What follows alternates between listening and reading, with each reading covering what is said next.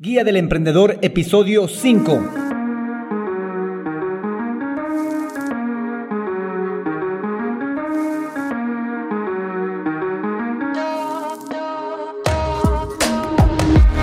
Hola, hola emprendedores, bienvenidos y bienvenidas a la Guía del Emprendedor, el podcast en el que juntos aprenderemos a crear, a montar un negocio online o como mínimo a mejorar la presencia digital de nuestro negocio actual. ¿Esto cómo lo vamos a lograr? Lo vamos a lograr a través de estrategias, herramientas y recursos del marketing digital. Hoy episodio 5 del viernes 11 de septiembre, episodio en el que vamos a detectar ideas de negocio en las experiencias de viaje tanto propias como ajenas. Pero no sin antes recomendarte que todo lo que hablamos aquí, los recursos que utilizamos, los estaré compartiendo en alexhurtadomktd.com.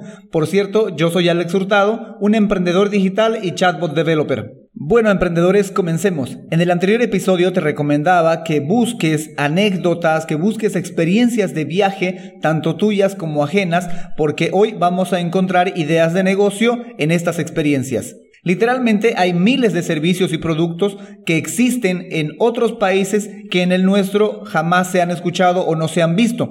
Entonces, estas son muy buenas oportunidades para sobre ellas crear un negocio.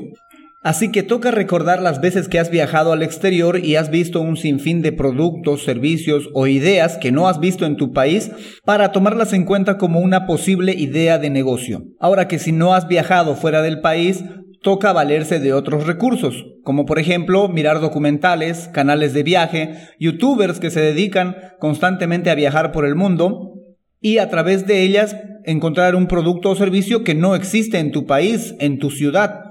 Un claro ejemplo de aplicar este pequeño ejercicio de encontrar ideas de negocio en las experiencias de viaje son las tiendas todo a 5. Originalmente estas tiendas no son propias de aquí de Bolivia.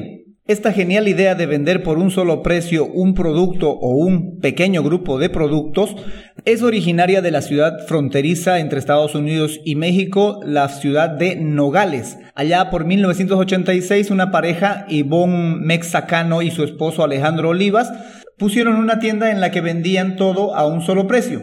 De ahí la familia empezó a expandir este tipo de tiendas hacia la capital a través de sus hijos y de sus familiares. El negocio tuvo tanto éxito que actualmente se puede encontrar este tipo de negocios en cualquier parte del mundo. Por ejemplo, en Costa Rica, Chile, Venezuela y Colombia se encuentran las tiendas de todo a mil. En Japón puedes encontrar las tiendas de todo a 100 yenes.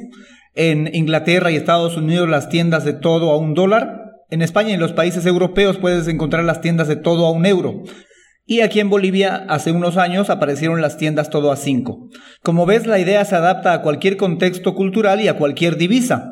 Entonces, ¿podemos encontrar ideas de negocio en las experiencias de viaje? Claro que sí. Lo único que hay que pensar es si este producto, servicio o idea que vimos en ese otro país existe o no en el nuestro. No olvides que cada una de las ideas que vamos encontrando a través de los diferentes episodios, como el de las noticias, el de las quejas y ahora el de los viajes, debemos de ir anotándolas en nuestra herramienta, en nuestro cajón de ideas, el cual aprendimos a utilizar en el episodio número 2 para que la idea que acabas de encontrar con una experiencia de viaje tanto propia como ajena vaya tomando cuerpo a través de las 10 columnas que tiene la hoja de Google Sheet para anotar y sistematizar las ideas de negocio.